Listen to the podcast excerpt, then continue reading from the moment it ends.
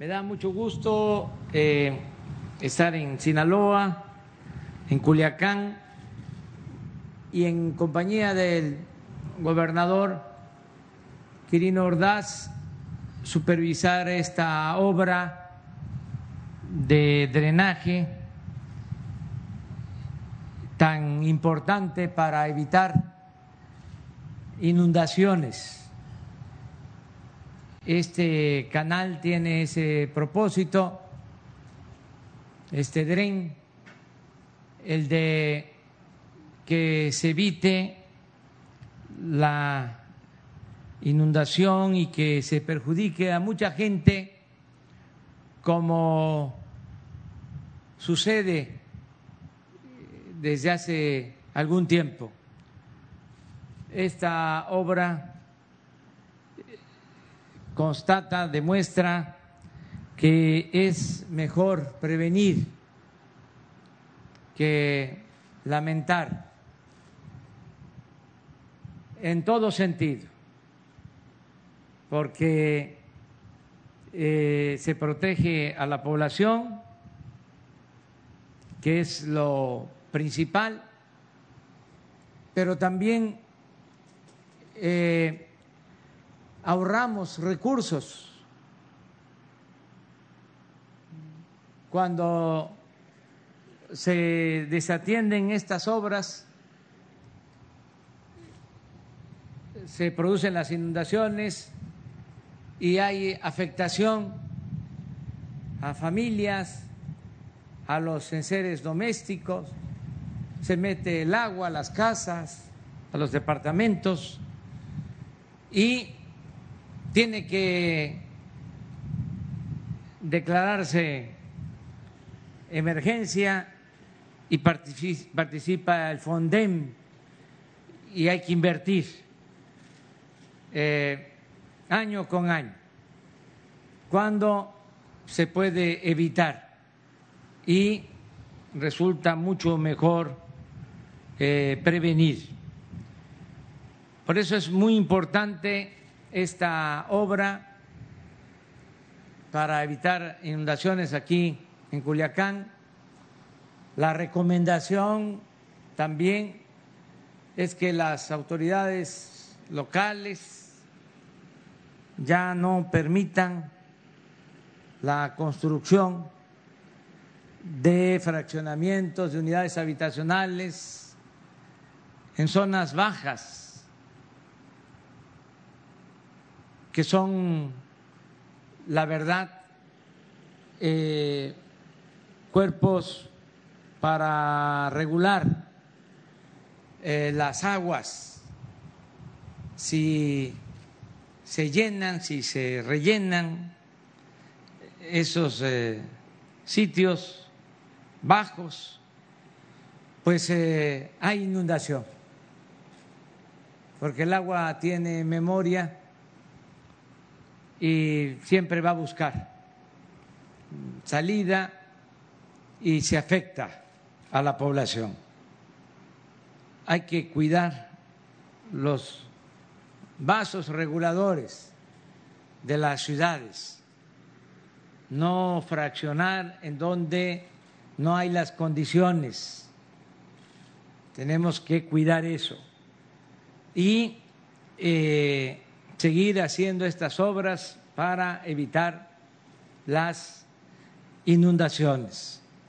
Como decía aquí el maestro Quirino, pues son obras que no se ven, por eso no se quiere invertir.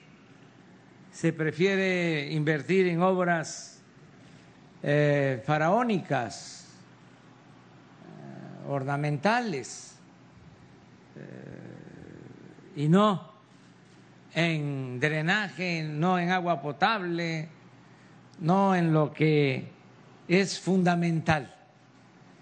Por eso celebramos que aquí se esté llevando a cabo esta inversión. Yo quiero comprometerme en nombre del Gobierno federal a que vamos a terminar completo esta obra, que no le va a faltar presupuesto para que se termine la segunda y la tercera etapa, como ustedes lo están planteando.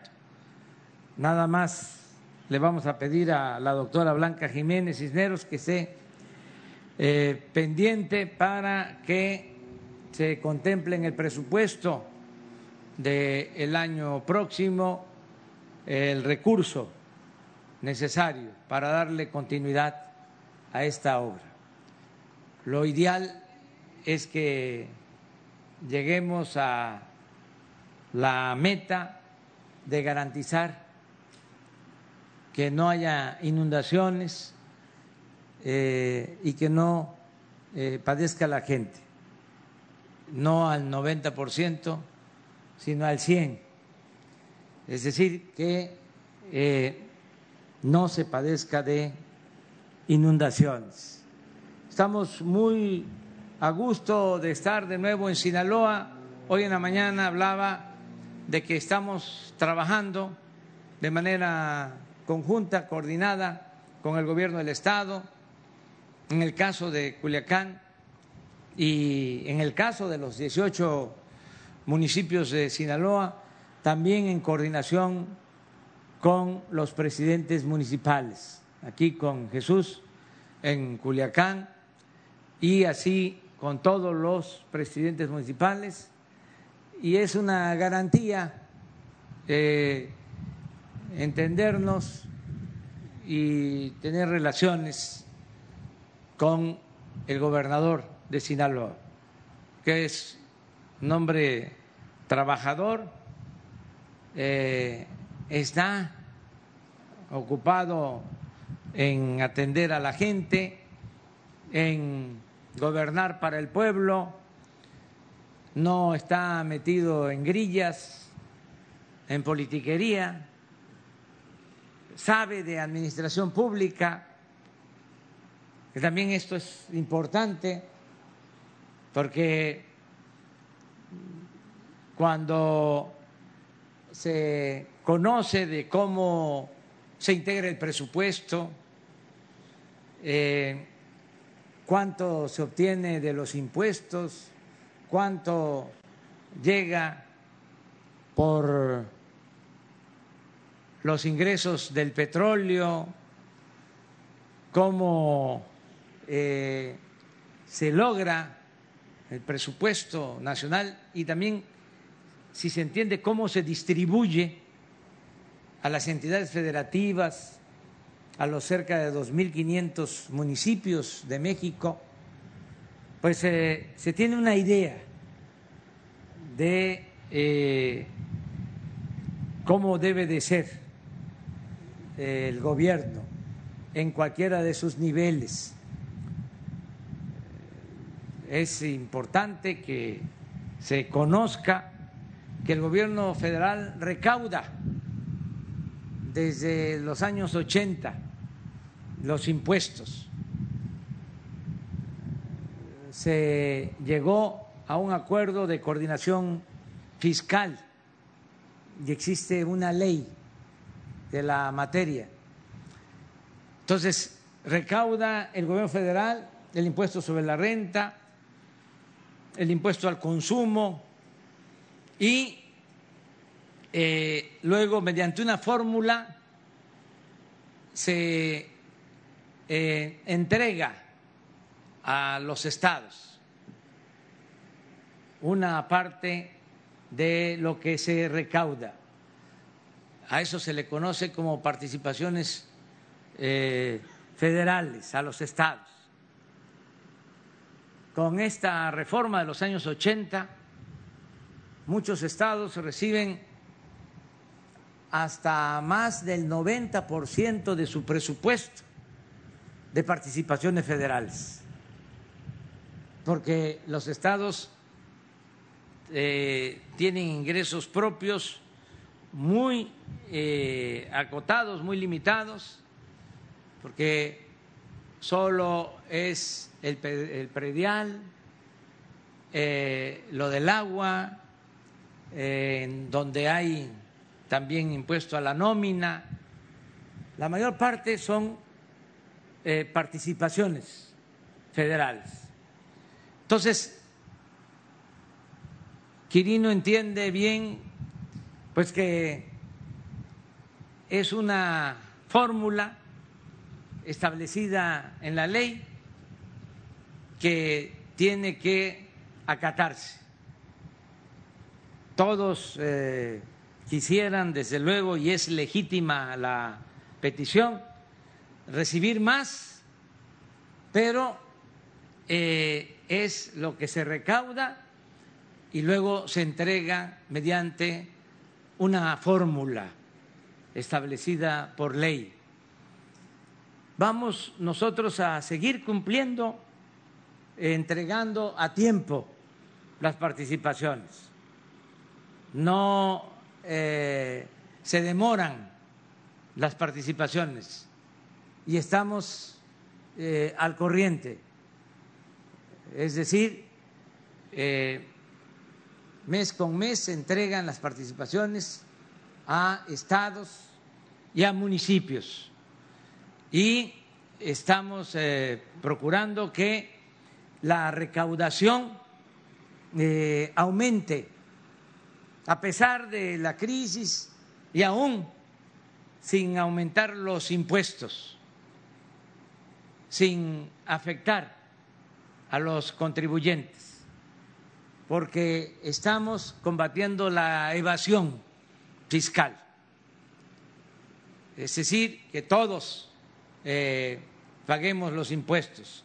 Antes eh, no todos pagaban los impuestos, pagaba eh, la mayoría de la gente, desde luego los trabajadores, los campesinos, porque al comprar una mercancía, ahí va incluido un impuesto. Pagaban los integrantes de clases medias, los profesionales, pequeños, medianos, comerciantes, pequeños, medianos empresarios, incluso grandes empresarios, pero había una élite de eh, los más eh, acaudalados, las empresas, los bancos más grandes, que no pagaban impuestos. O que si pagaban se les devolvían los impuestos. O se les condonaban los impuestos. El presidente de la República tenía la facultad para condonar impuestos y en los sexenios anteriores se condonaron miles de millones de pesos a unas cuantas corporaciones empresariales y financieras. Eso ya no sucede porque se modificó la Constitución.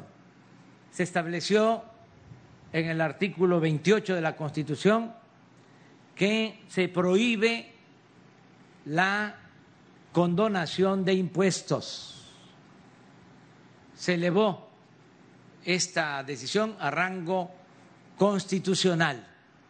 Y esto nos permite tener más recaudación y por eso podemos entregar puntualmente eh, a los estados sus participaciones federales y sin mengua, es decir, sin que disminuyan a pesar de la crisis económica, no eh, se ha padecido mucho por la caída en la recaudación.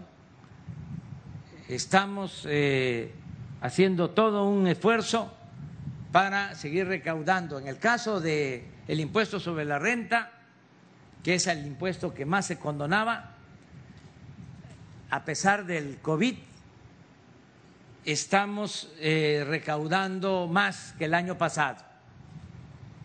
Se debe a que no hay esa evasión fiscal, donde tenemos una disminución poca, pero que sí nos afecta, es en el IVA, por razones obvias, tuvimos que parar la economía para proteger a la gente y eso eh, produjo la caída de la actividad productiva, la caída de la economía, pero ya pasó lo peor, ya vamos hacia arriba.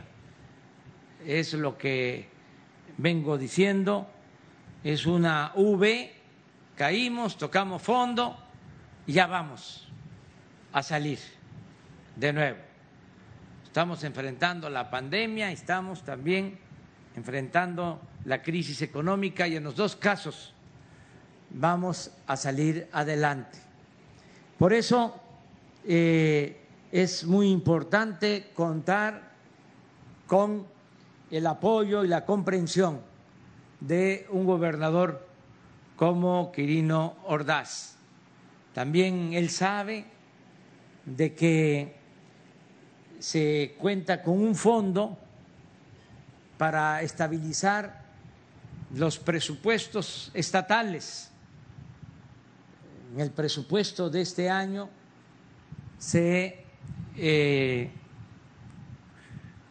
estableció eh, un fondo de 60 mil millones de pesos y ese fondo se está entregando a los estados y les eh, corresponde. Hacienda tiene que hacerlo y además de estar cumpliendo puntualmente con la entrega de ese fondo de emergencia que ayuda a los estados, eh, además de eso se reformó el procedimiento, se modificó la manera de entregarlo, porque originalmente se tenía que entregar cada tres meses. Ahora se está entregando mensual este apoyo adicional para que los estados puedan resistir la falta de ingresos, la falta de recursos económicos. Todo esto es lo que eh, me lleva a insistir que es muy buena la relación con el gobernador de Sinaloa, decirle al pueblo de Sinaloa que vamos a seguir trabajando juntos, que vamos a seguir apoyando a la gente del campo, a los pequeños productores y a los medianos y grandes productores. Hoy lo dije en la mañana, lo reitero, eh, Sinaloa es el granero de México. Solo cuando hay una crisis se puede eh, apreciar lo que vale tener alimentos. Imagínense si tenemos una caída en la economía como la que estamos padeciendo y no tuviésemos alimentos entonces sí, sería una situación eh, de gravedad extrema. Afortunadamente se produce alimentos en México, eh, cada vez somos más autosuficientes y Sinaloa en particular produce mucho maíz, mucho trigo, muchas hortalizas. Entonces este es un estado de vanguardia, un Estado ejemplar. Entonces, por eso vamos a seguir apoyando a los productores. Venía yo platicando con el gobernador Quirino para que le transmita el mensaje a los productores de Sinaloa que mientras estén produciendo alimentos para el pueblo de México van a contar siempre con apoyo. No los vamos a dejar solos. Siempre van a tener estímulos, subsidios para seguir produciendo alimentos, sobre todo los básicos, maíz, frijol, arroz, trigo. Ese es el acuerdo, lo que eh, se produce en Sinaloa de básicos y también apoyar a productores que se dedican a la exportación. Pero lo estratégico es eh, producir en México lo que consumimos. Ese es el propósito. Vamos también a continuar apoyando a la gente humilde, a la gente pobre. No les va a faltar a los adultos mayores su pensión. Ya es además por ley, es un derecho constitucional, ya se reformó el artículo cuarto de la Constitución, ya está establecido en la ley de leyes, en la ley suprema, de que esté quien esté en el gobierno y bajo cualquier circunstancia, los adultos mayores tienen que recibir una pensión y es una pensión universal, es decir, para todos los adultos mayores, sean ricos, sean pobres, porque se entrega esta pensión como una recompensa al adulto mayor que ya trabajó durante mucho tiempo, ya aportó al desarrollo de México y merece vivir con un poco de holgura, de tranquilidad en el último tramo de su existencia. Entonces, eso no va a fallar, no va eh, tampoco a dejar de entregarse la pensión a niñas, niños con discapacidad y no van a dejar de entregarse las becas, porque es de juicio práctico, de sentido común. Es un millón de veces mejor tener a los jóvenes trabajando o estudiando que tenerlos en la calle. Vamos a mantener esos programas de becas para que todos puedan estudiar y la atención especial a los jóvenes. Nada de que solo se les llama de manera despectiva, en forma discriminatoria, ninis, como era antes, que ni estudian ni trabajan. Nada de eso. Nunca más se le va a dar la espalda a los jóvenes. Siempre van a tener eh, atención y apoyo para que estudien y trabajen.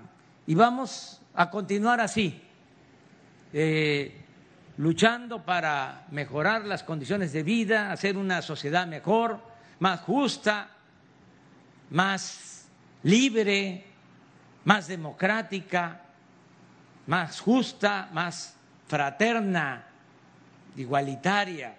Ese es el propósito de este movimiento. Estamos por terminar ya este acto, esta supervisión. Eh, solo quiero recordar que a las 12 del día, a la hora de aquí de Sinaloa, a las 12 hora de, de México, ya se decidió eh, que a las 12 del día siempre vamos a guardar un minuto de silencio. Eh, en todo el país. Este es un ejemplo que nos está dando la Secretaría de la Defensa, las Fuerzas Armadas. Ellos desde hace poco más de dos meses decidieron que a las 12 del día hay eh, un toque de silencio eh, en todas sus instalaciones militares. Se guarda un minuto de silencio y terminando ese minuto se aplaude. El minuto de silencio es en recuerdo de los fallecidos, los que perdieron la vida por el COVID. Y también el aplauso es para animar a los que están enfermos y que salgan adelante. Y también para reconocer a los médicos, a las enfermeras, a los trabajadores de la salud que están salvando vidas. Este es un homenaje que vamos a estar rindiendo eh, a partir de hoy a las 12 del día, donde estemos. Si yo voy en la carretera eh, porque así recorro el país a las 12, donde yo esté, me voy a parar y me voy a bajar de la camioneta y ahí voy a hacer mi minuto de silencio. El que lo pueda hacer, que lo haga. Hay que fortalecernos en lo espiritual y darle eh, mucho ánimo, mucho ánimo, mucho amor a los familiares de las víctimas y a los que tienen enfermos. Somos eh, una comunidad fraterna, solidaria. Como está aquí eh, el oficial de la corneta, y aunque todavía no son las 12, pero por esta ocasión vamos a hacerlo a esta hora, a sabiendas de que ya siempre va a ser a las 12 del día, 12, del día hora de Sinaloa o del centro del país, a las 12 eh, del día ahora este, comenzamos, le pido a todos que nos pongamos de pie.